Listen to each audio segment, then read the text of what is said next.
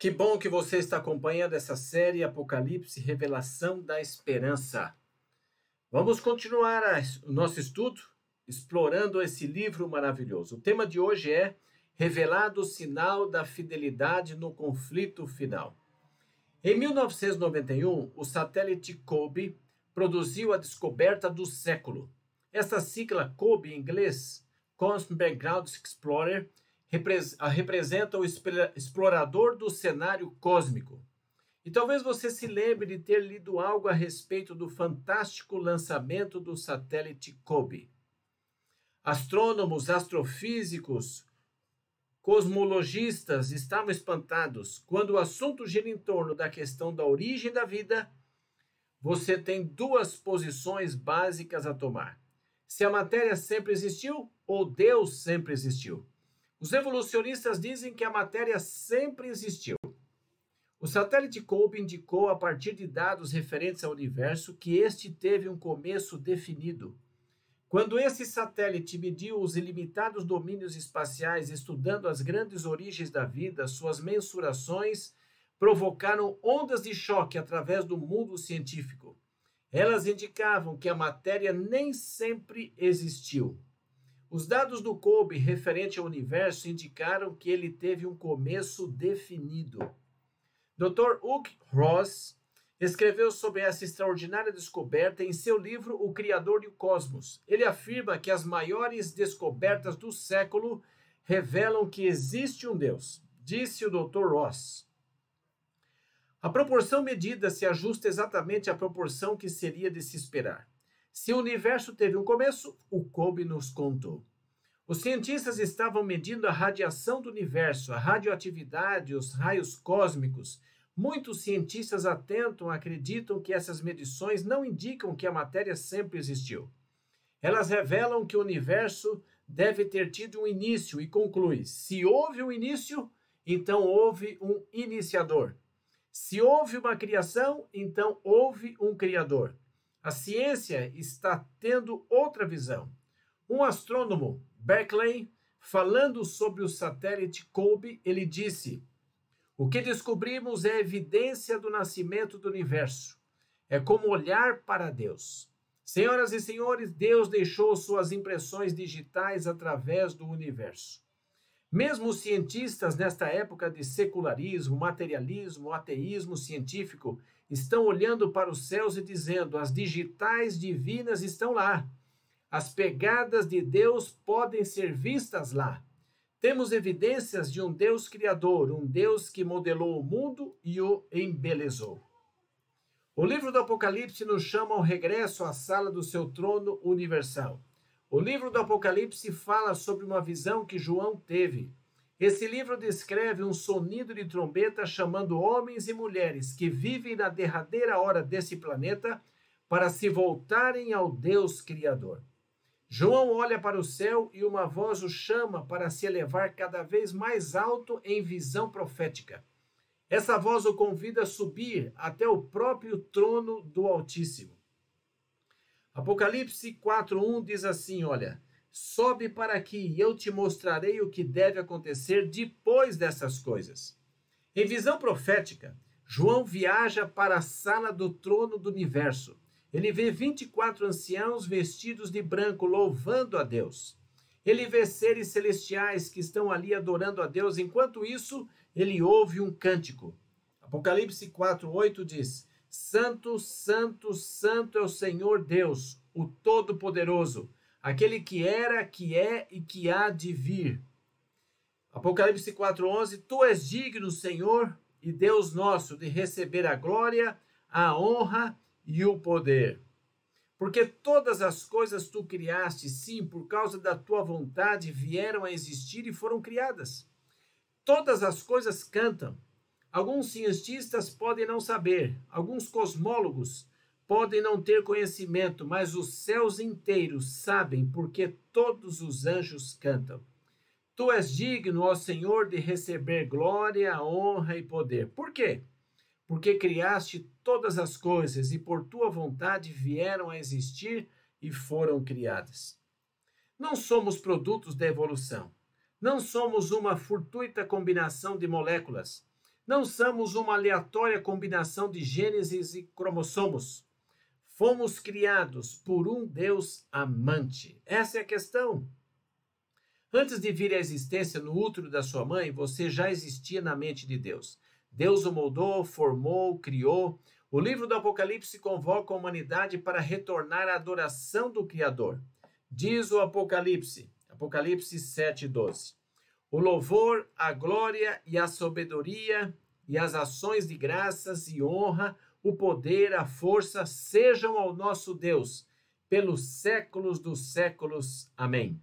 Apocalipse 10, 6 diz assim: Aquele que vive pelos séculos dos séculos, o mesmo que criou o céu, a terra, o mar e tudo quanto neles existe. Em Apocalipse 10, um anjo desce do céu à terra, ele coloca um de seus pés sobre a terra e o outro sobre o mar, indicando a mensagem universal para toda a humanidade: adorem o Criador. Através de todo o Apocalipse há clarinadas clamando, chamando a adoração do Criador. Deus fez você, Deus o criou. Por que é que Deus é digno de nossa adoração? Por que é que Deus é digno do nosso louvor? Deus é digno do nosso louvor porque ele nos fez, nos modelou, nos criou. Não somos frutos da evolução. Deus é digno de adoração porque ele nos deu vida e nós lhe prestamos culto, louvor e honra. Como perdemos esse conceito de Deus como Criador? Por que é que a raça humana hoje desterrou a ideia de que Deus é o Criador dos céus e da terra? Em 1831, um navio inglês, Beagle, realizou uma jornada épica.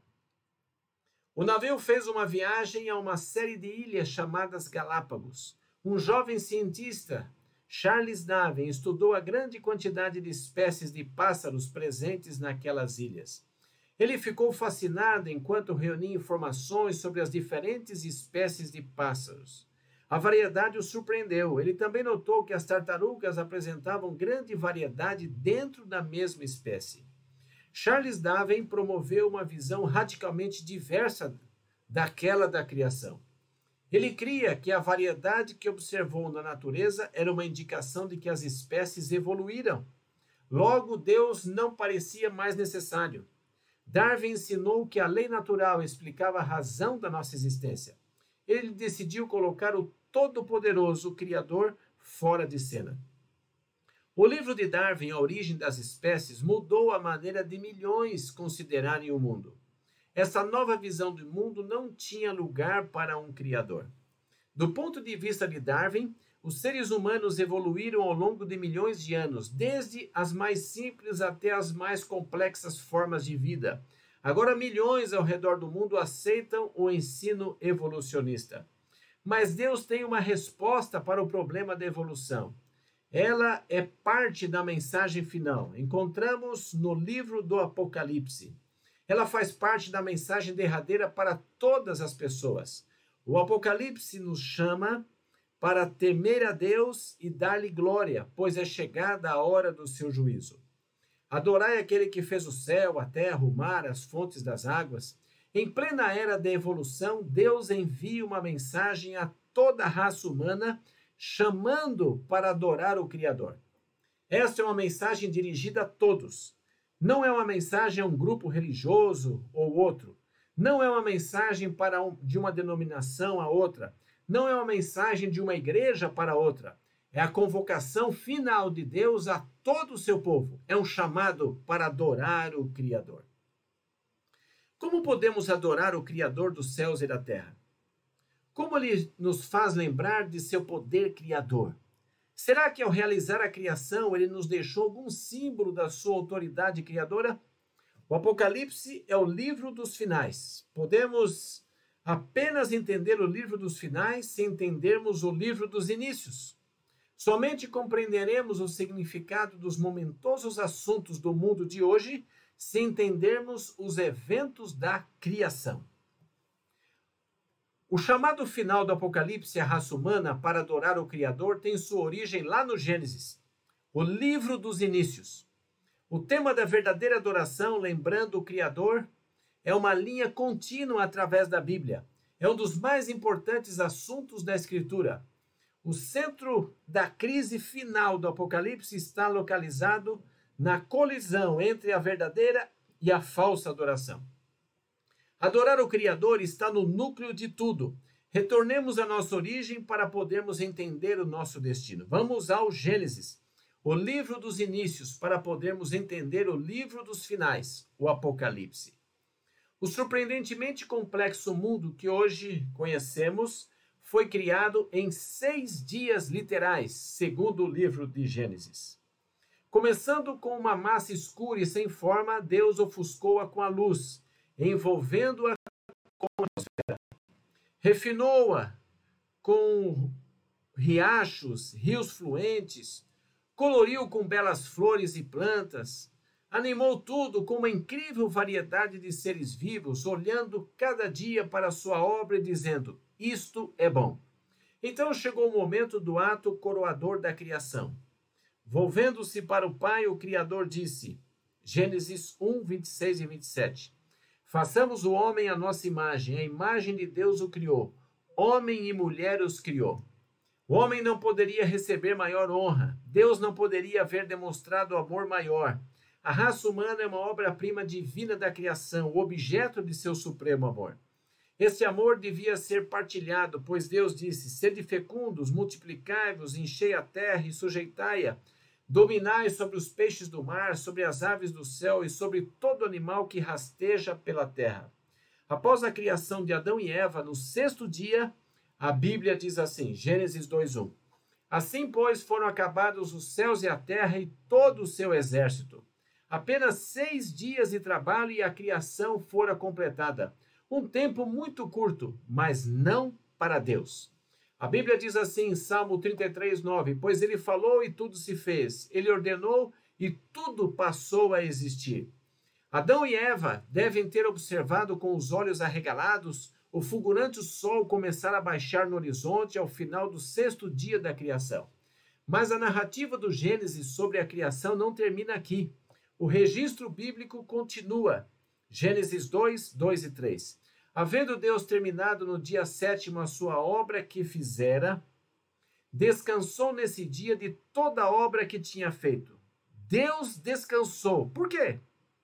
Não que estivesse fadigado.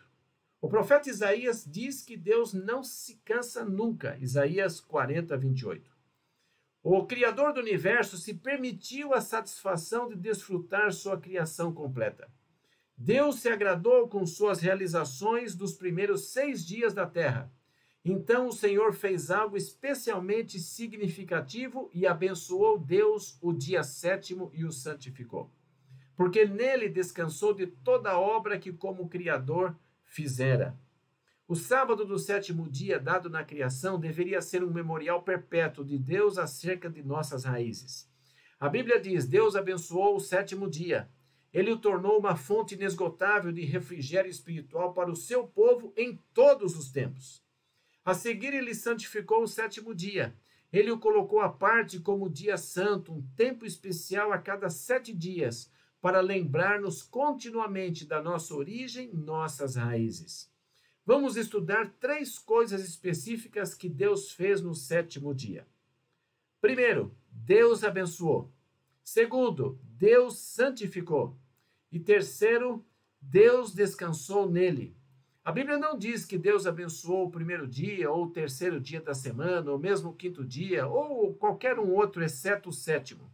O que Deus abençoa, de acordo com 1 Crônicas 17, 27, ele abençoa para sempre.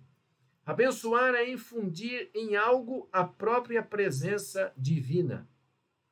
Deus abençoou o sétimo dia, fazendo um eterno sinal da sua poderosa criação e infinito amor.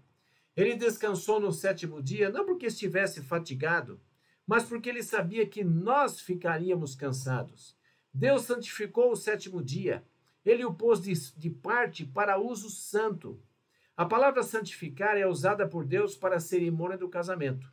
Quando uma mulher é separada ou santificada para um homem, suponhamos que um homem se casa, sua esposa tem seis irmãs. Depois da celebração das núpcias, ele está esperando no automóvel, pronto para sair em lua de mel. Uma das irmãs da noiva coloca-se do lado do cunhado e ele diz: Olha, vamos embora. Ele olha para ela assustado e diz assim: Mas eu não me casei com você. Foi com a sua irmã. Ela responde: Que diferença faz? Eu sou uma das sete. Isso faz diferença? Para o casal, certamente. Há uma que foi santificada, separada para ele. As mulheres não são todas as mesmas e os dias não são os mesmos também. O sábado foi criado por Deus 2.300 anos antes da existência da etnia judaica. Ele foi dado aos nossos primeiros pais, Adão e Eva, no jardim do Éden. O sábado foi posto à parte na criação como um eterno memorial do poder criador de Deus para o seu povo em todas as eras. Quando Adão e Eva deixaram o jardim, o sábado permaneceu como um monumento eterno do amor de Deus. Tanto através do Antigo Testamento quanto do Novo Testamento, o sábado é um sinal entre Deus e seu povo. Antes de dar a lei dos Dez Mandamentos aos israelitas lá no Monte Sinai, eles já guardavam o sábado da criação. Lemos em Êxodo 16 a miraculosa história da queda do maná. O Senhor disse assim, Êxodo 16, 26. Seis dias o colhereis, mas o sétimo dia é o sábado. Nele não haverá. Deus operou um milagre em favor de Israel. Ele supria as suas necessidades fazendo chover pão do céu. Esse pão ou maná era fornecido todos os dias, exceto no sábado. Se os israelitas colhiam mais do que podiam comer, a sobra se estragava. Além disso, o maná caiu em porção dupla na sexta-feira. Os israelitas não colhiam e Deus miraculosa, miraculosamente o preservava para o sábado. Esse milagre sobre o sábado durou todos os anos de vagueação pelo deserto, mantendo os filhos de Israel constantemente lembrados do Deus da criação. Quando alguns do povo saíram no sábado para colher o maná, Deus lhes disse, Êxodo 16, 28, Até quando recusareis guardar os meus mandamentos e as minhas leis? No Monte Sinai, Deus escreveu em tábuas de pedra e com o seu próprio dedo o mandamento do sábado. Ele não redigiu esses mandamentos na areia para serem apagados. Ele não escreveu em pergaminho, pergaminho para que fossem consumidos pelo fogo. Deus não escreveu o mandamento do sábado numa pequena folha de papel escondida num canto. Não. Ele o fez em tábuas de pedra, a fim de durarem para sempre. Deus não confiou a Moisés o texto da sua lei, e nem mesmo fez a nenhum dos seus profetas. Permita-lhe perguntar-lhe se a Bíblia há apenas uma série de leis escritas pelo próprio dedo divino? Se Deus as escreveu em tábuas de pedra, podemos negligenciar essa santa lei escrita pelo próprio Senhor? Olha o que a Bíblia diz. Êxodo 28 a 11. Lembra-te do dia do sábado para o santificar. Somente podemos santificar aquilo que Deus tornou santo. Os seres humanos não podem tornar santa coisa alguma. É, Deus santificou o sábado. Ele o abençoou na criação. Diz o Senhor. Qual é mesmo a primeira palavra? Lembra-te. Por que Deus diz para se lembrar? Ele sabia que nós esqueceríamos. Ele sabia que, na era da evolução, homens e mulheres se esqueceriam do sábado. Assim ele disse: Lembra-te do dia de sábado para o santificar. Deus nos está chamando de volta ao seu eterno sinal da criação. Seis dias trabalharás e farás toda a tua obra. Mas o sétimo dia é sábado do Senhor teu Deus, não farás nenhuma obra. O texto diz que é o sábado dos judeus? Não, ele diz sábado do Senhor teu Deus. Porque o sábado do sétimo dia é o sábado do Senhor nosso Deus? A origem do sábado não é a palavra de um bispo, um sacerdote ou um pastor, nem mesmo um concílio de igreja. A origem do sábado está no próprio Criador. O sábado é um sinal, um memorial, um emblema, é uma ordem divina. Como um reduto fortificado contra a evolução, Deus o moldou para chamar-nos e adorar-nos, adorá-lo como Criador dos céus e da terra. A reconhecermos que cada batida do coração provém dele Cada respiração é o Senhor quem nos dá.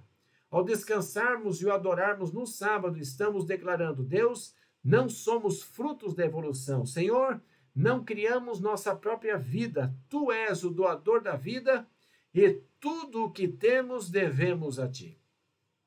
Ele não disse um dentre sete dias é o sábado, mas o sétimo dia é o sábado.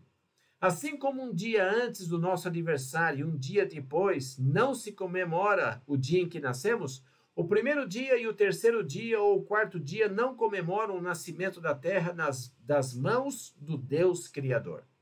Ele abençoou que dia? O sétimo. Ele santificou que dia? O sétimo.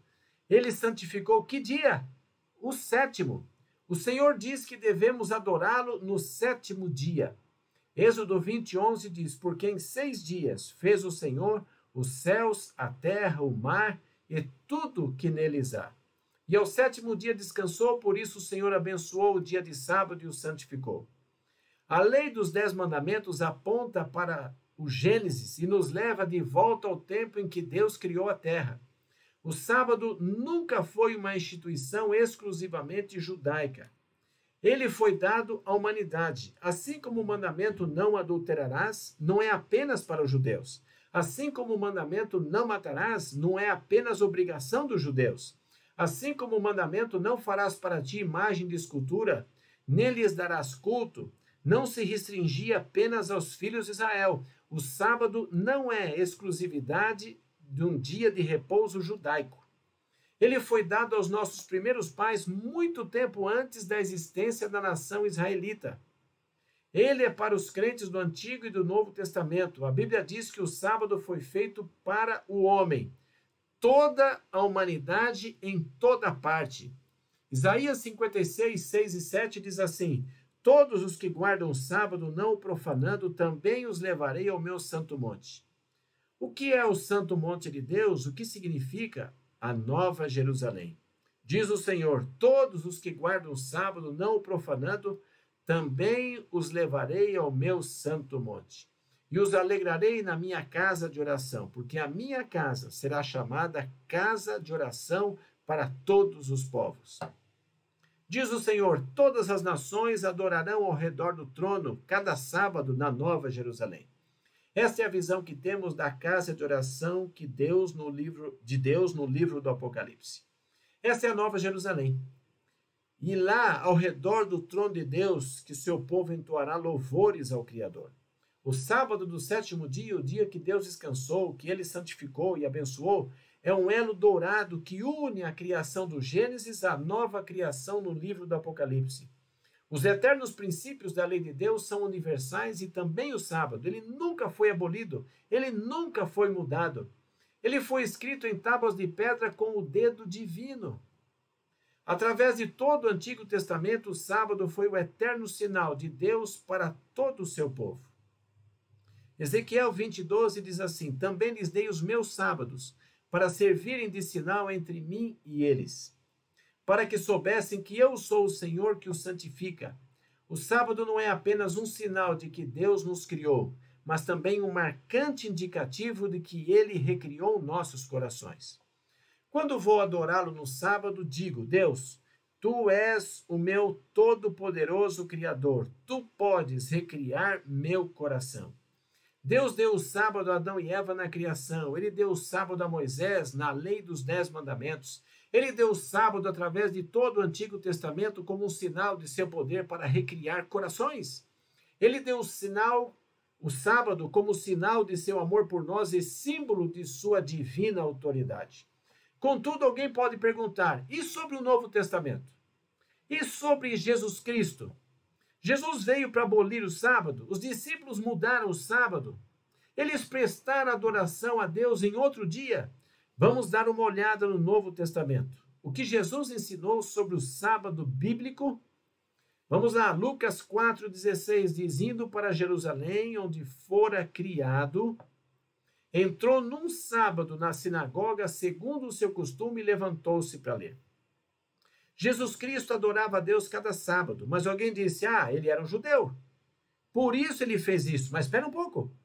Antes mesmo da existência de qualquer judeu, o sábado foi dado aos nossos primeiros pais. Cada crente nos tempos do Antigo Testamento guardou o sábado. E se Deus quisesse deixar outro sinal ou símbolo de adoração, não nos teria deixado um positivo exemplo a respeito da sua vida? Em sua vida? Não é verdade que a vontade e o testamento de uma pessoa são selados após a sua morte? Você não pode mudar a vontade de alguém após ele falecer. E a vontade de Cristo e seu testamento foram selados por sua morte? Mas e o legado de sua vida? Vejam, leiam comigo. Entrou num sábado na sinagoga, segundo o seu costume, levantou-se para ler. De fato, Cristo observou o sábado bíblico. Ele mesmo disse, Marcos 2:27, o sábado foi estabelecido por causa do homem, e não o homem por causa do sábado.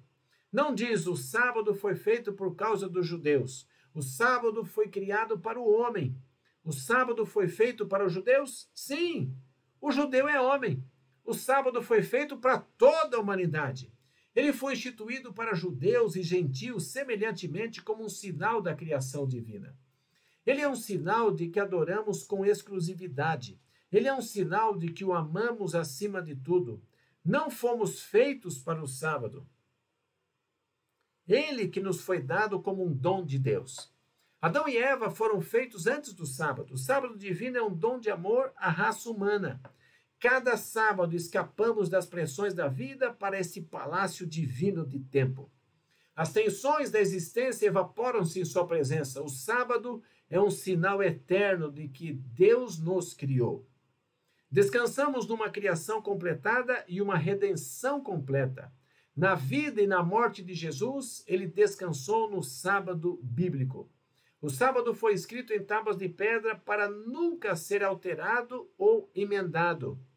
Jesus nunca questionou que dia era o sábado. Ele protestou contra todas as exigências legalistas com que os judeus carregavam o dia santo. Eis porque Jesus disse em Mateus 12, 12: É lícito fazer bem no sábado. Para Jesus, o sábado era um dia para obras de misericórdia, um dia maravilhoso de adoração e louvor, um dia de companheirismo e bênção. O sábado não é uma imposição estreita e legalista. Mesmo na morte, Jesus Cristo observou o sábado. Os seguidores mais íntimos de Jesus descansaram no sábado de acordo com o mandamento. Eles nem mesmo embalsamaram o seu corpo no sábado. Jesus descansou no sábado antes de ressuscitar no primeiro dia da semana. Jesus guardou o sábado em vida e na morte. Ele disse, João 14,15: Se me amais, guardareis os meus mandamentos. O amor nos leva à obediência, o amor nos conduz à observância dos seus mandamentos. Quando me ajoelho aos pés da cruz e vejo os cravos atravessando suas mãos, anseio obedecê-lo.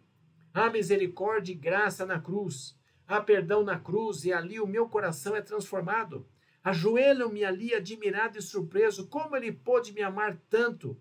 Ouço-o dizer: Se você me amar, guardará os meus mandamentos. O amor me prepara para adorá-lo cada sábado. Não sou motivado por alguma imposição legalista, mas como eu o amo, nada mais posso fazer. Entrego minha vida àquele que deu a sua vida por mim. Jesus disse aos seus discípulos que, mesmo após a morte, mesmo após a crucifixão, mesmo após a ressurreição, eles deveriam continuar guardando o sábado. Um dia Jesus reuniu seus discípulos e discutiu a vindoura destruição de Jerusalém. Em Mateus 24, 20 diz assim: Orai para que a vossa fuga não se dê no inverno nem no sábado. Por quê? Que sentido faria para Jesus dizer isso aos seus discípulos? Orai para que a vossa fuga não aconteça no sábado. Se eles não deveriam mais observá-lo, para que dizer isso? Isso não faria sentido para eles. Por que Jesus disse isso? Se todos estivessem adorando no sábado, reunidos num lugar, e os exércitos romanos atacassem a cidade, o que iria acontecer? Os romanos os teriam destruído. O historiador Flávio Josefo nos conta: os exércitos romanos realmente se aproximaram da cidade no sábado. Jesus disse: Orem para que a vossa fuga não ocorra no sábado. Os cristãos estavam orando. Os exércitos romanos recuaram e não fizeram um ataque no sábado. Mais tarde, os cristãos deixaram Jerusalém e nenhum deles foi morto na destruição da cidade. Jesus claramente instruiu seus discípulos a, observ a observarem o culto sabático muito tempo após a sua morte. Jerusalém foi destruída no ano 70, muito tempo após Jesus já ter ascendido aos céus. Algumas pessoas perguntam: será que o sábado não, não se perdeu no tempo? Como pode você saber qual é o dia de sábado? Há pelo menos três maneiras de saber. Primeiro, através da Bíblia. Segundo, através da linguagem. E terceiro, através da astronomia. Você se recorda que o sábado foi instituído na criação e recordado nos Dez Mandamentos dados a Moisés. Está claro que não houve nenhum tempo perdido entre Adão e Moisés. Você, Adão observou o sábado do sétimo dia e Moisés também. No decorrer de toda a linha de tempo do Antigo Testamento, desde Moisés até Jesus, o povo de Deus guardou o sábado. Assim, até aí não houve nenhum tempo perdido. A história da crucifixão claramente mostra que o ciclo semanal, como hoje conhecemos, não mudou nos tempos de Jesus até hoje. Vamos estudar um pouco a sequência de dias da Bíblia. Começamos no dia em que Jesus morreu, e as Escrituras descrevem deste modo. Lucas 23, 54 até 24, 1. Era o dia da preparação e começava o sábado. As mulheres que tinham vindo da Galileia com Jesus, seguindo, viram o túmulo e como o corpo fora ali depositado. Então se retiraram para preparar aromas e bálsamos, e no sábado descansaram segundo o mandamento. Os seguidores mais chegados de Jesus guardaram o sábado após a sua morte? O que isso quer dizer? Eles descansaram no sábado de acordo com o mandamento. Eles não criam que a sua morte houvesse mudado de alguma forma o mandamento. Temos aqui três dias narrados em sucessão: o dia da morte de Cristo, o dia seguinte o sábado, de acordo com o mandamento, e o, o sétimo dia. Então diz a Escritura: Mas no primeiro dia da semana, alta madrugada, foram elas ao sepulcro. O que elas fizeram? Foram ao sepulcro para ungir o corpo de Jesus, levando aromas que haviam preparado. Desta maneira, temos três dias: o dia da preparação, aquele que Cristo morreu, o dia seguinte, o sábado, o dia que ele descansou conforme o mandamento, e o dia depois, o primeiro dia da semana, quando as mulheres ungiram seu corpo. Vamos observar a ordem desses eventos para deixar as coisas mais claras. Vamos lá, ordem dos eventos. Sexta-feira, dia da preparação. Sábado, dia do descanso do Senhor. Domingo, primeiro dia da semana. O dia de preparação foi o dia em que Jesus morreu. Sexta-feira, o sexto dia da semana seguido pelo sábado, o dia em que as mulheres descansaram de acordo com o mandamento, e o dia que Jesus descansou na tumba, o sétimo dia da semana. Então, o dia em que Jesus ressuscitou dos mortos, o primeiro, o domingo. A identidade do sábado é clara. O sábado é o sétimo dia do ciclo semanal, ou o dia o qual chamamos dia de descanso. Muitos cristãos têm dito, mas nós adoramos o domingo em honra à ressurreição de Jesus. Há oito textos no Novo Testamento que mencionam o primeiro dia da semana, e nenhum deles nos diz para adorar no domingo em honra da ressurreição. Cristo nos deu o símbolo da ressurreição. Como nós a celebramos? Romanos capítulo 6, versos 3 e 4. Ou porventura ignorais que todos nós que fomos batizados em Cristo Jesus fomos batizados na sua morte. Fomos, pois, sepultados com ele na morte pelo batismo, para que, como Cristo foi ressuscitado dentre os mortos pela glória do Pai, assim também andemos nós em novidade de vida. Assim como Jesus morreu, foi sepultado e ressuscitado, comemoramos isso mediante o batismo. Erguemos-nos da sepultura da água para viver uma nova vida. O batismo é símbolo da ressurreição no Novo Testamento. A Bíblia diz: lembra-te do dia do sábado. Você honra a Deus como Criador, guardando o sábado bíblico. Outra coisa, em mais de 140 idiomas no mundo, a palavra designada para o sétimo dia da semana é sábado. Qual é a palavra correspondente em espanhol ou português? Quando aqui falam. Quanto, quantos falam espanhol, né?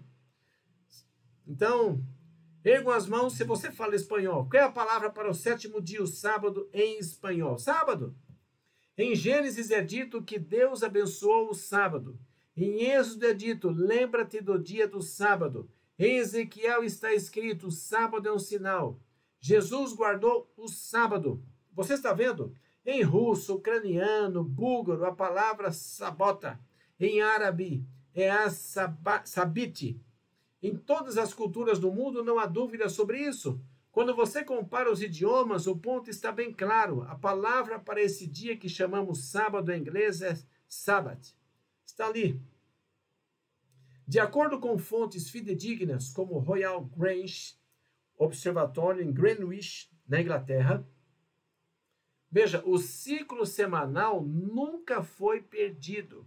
A história registra que em 1582, o Papa Gregoriano XIII mudou a data para ajustar o calendário aos períodos certos.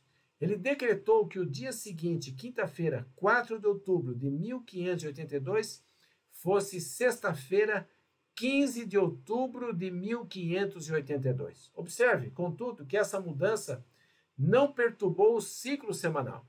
A sexta-feira sucedeu a quinta e o sábado veio após a sexta. O sétimo dia da semana ainda era o sábado, e o primeiro dia da semana ainda era domingo. O sábado sempre foi o primeiro dia. Adão guardou o sábado, Moisés guardou o sábado, Isaías guardou o sábado, Jeremias guardou o sábado, Ezequiel guardou o sábado, Jesus guardou o sábado, Pedro, Tiago, João, Paulo guardaram o sábado. Atos 17, 1 e 2 diz: Tendo passado por Anfípolis e Apolônia, chegaram a Tessalônica, onde havia uma sinagoga de judeus. Paulo, como tinha por costume, foi ter com eles e por três sábados disputou com eles sobre as Escrituras. Paulo pregou a Cristo, era sábado. O interessante é que alguns gentios estavam lá. Assim, veja, Atos 13, 42 diz: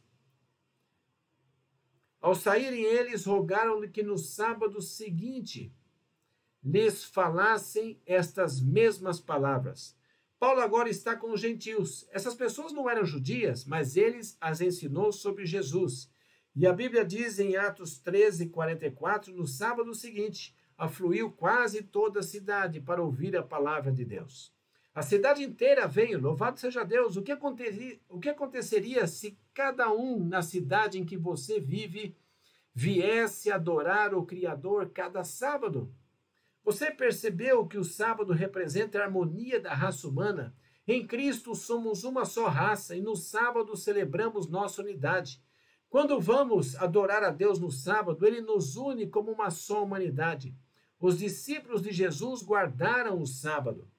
Em Atos 16, 13 diz assim: No sábado saímos da cidade para junto do rio, onde nos pareceu haver um lugar de oração. E assentando-nos, falamos às mulheres que ali se juntaram. Nessa cidade não havia uma igreja que observasse o sábado. Desse modo, o apóstolo Paulo reuniu-se com um grupo de crentes às margens de um rio para cultuar a Deus no sábado. Jesus guardou o sábado, era o seu costume. Cristo disse aos seus discípulos que após a cruz eles deveriam guardar o sábado. Pedro e Paulo reverenciaram esse dia. O livro do Apocalipse nos convoca a retornarmos à adoração do Criador cada sábado. Nesses últimos dias da história terrestre, ele é a revelação de Jesus Cristo. O Apocalipse nos chama de volta à verdadeira adoração. Mas alguém pode afirmar: ah, eu penso que os cristãos agora devem guardar o dia do Senhor. Vamos ver o que diz o Apocalipse. Apocalipse 1:10. Achei-me em espírito no dia do Senhor. Muitos dizem, ah, eu observo o dia do Senhor. Espera um minuto. Esse texto lhe diz qual é o dia do Senhor? Os seres humanos podem tentar definir o dia do Senhor, mas Jesus sabe mais. Vamos deixar que Jesus defina o dia do Senhor. Mateus 12, 8 diz: Porque o Filho do Homem é o Senhor do sábado. Marcos 2, 28 diz: De sorte que o Filho do Homem é Senhor também do sábado. Lucas 6,5 diz: Acrescentou-lhes: O filho do homem é senhor do sábado. Por que você acha que a Bíblia inclui, inclui a mesma frase três vezes? Porque ela é importante. Se o filho do homem é senhor do sábado, então o sábado deve ser o dia do Senhor. O sábado do Deus Criador em Gênesis é o sábado do Senhor no Apocalipse. Ele é o mesmo Criador no Apocalipse como foi no Gênesis. Assim ele o declarou aos primeiros habitantes da terra. Eu abençoei, santifiquei e descansei no sábado. Deus está convidando a humanidade para adorá-lo também no final dos tempos. Ele não muda. Eis quem são os membros do último povo de Deus na terra. Apocalipse 14, 12 diz assim: Aqui está a perseverança dos santos, os que guardam os mandamentos de Deus e a fé em Jesus Cristo. O sábado, instituído na criação, dado no Sinai, guardado por seu povo, guardado por Jesus, honrado pelos discípulos, sinal do poder de Deus, guardado na nova terra. Isaías 66, 22 e 23 diz: Porque como os novos céus e nova terra que hei de fazer estarão diante da minha face, diz o Senhor. Assim há de estar a vossa posteridade e o vosso nome. E será que de uma festa de lua nova a outra, e de um sábado a outro, virá toda a carne adorar perante mim, diz o Senhor. Eles virão da África, da América do Sul, da América do Norte, da Europa, virão dos países de fala hispânica, eles virão de todas as partes do mundo. Todos os seres humanos juntos, como irmãos e irmãs, uma só família, virão para dar louvor, honra e glória ao Criador. Juntos viremos para louvar a Deus que criou os céus e a terra. Viremos nos reunir com o Pai, o Filho o Espírito Santo ajuntar-nos-emos para louvar o Cristo que morreu por nós. Do fundo do meu coração posso dizer uma coisa: seguir-te-ei, meu Salvador. Talvez você esteja pensando, isto é novo para mim, mas eu sei que você deseja seguir a Jesus e fazer sua vontade. Essa é a questão. Quando sabemos que Deus escreveu os Dez Mandamentos com o seu próprio dedo sobre tábuas de pedra, lembra-te do dia do sábado para o santificar. Quando descobrimos que Ezequiel disse que o sábado é um sinal entre Deus e o seu povo, que Isaías e Jeremias observaram o sábado, que Pedro, Tiago e João fizeram o mesmo, que Paulo ensinou numa cidade ensinou uma cidade inteira a respeitar o sábado, que o próprio Jesus cada sábado adorava o Pai dizendo: "Senhor, eu preciso seguir-te". Jesus disse: "Se me amais, guardareis os meus mandamentos". Nossos corações estão cheios de amor por esse Cristo clamamos das profundezas do nosso ser: Eu te seguirei, meu Salvador. Je Jesus mesmo, se isso for diferente da opinião popular, mesmo que for oposto ao que a religião convencional ensina, meu coração anseia uma coisa só, a verdade bíblica. O meu coração desfalece por uma só coisa, Jesus. Hoje você gostaria de inclinar a sua fronte e dizer: Querido Jesus, Hoje eu quero seguir-te. Não importa o que os outros ensinem, quero adorar-te como Criador e Senhor e cada semana desfrutar do seu descanso sabático. Para mim, o mais importante na vida é seguir Jesus. Esse é também o seu desejo, é o seu compromisso. A vontade de Jesus é mais importante para você do que qualquer outra coisa nesta vida. Você gostaria que eu orasse para que Jesus o guie em fazer a sua vontade hoje e sempre? Você gostaria de erguer a sua mão agora e dizer: Sim, Senhor, almejo fazer a sua vontade, enquanto inclinamos nossas cabeças para orar? Levante a sua mão. Senhor, muito obrigado. Obrigado por esse presente de Deus para a humanidade. Ajuda, Senhor, para que a tua vontade seja soberana na vida de todos nós que a bênção reservada para esse dia seja para todos os amigos que aqui estão. Em nome de Jesus Cristo. Amém. Muito obrigado pela sua presença, a tua companhia, que a graça de Deus seja abundante na sua vida.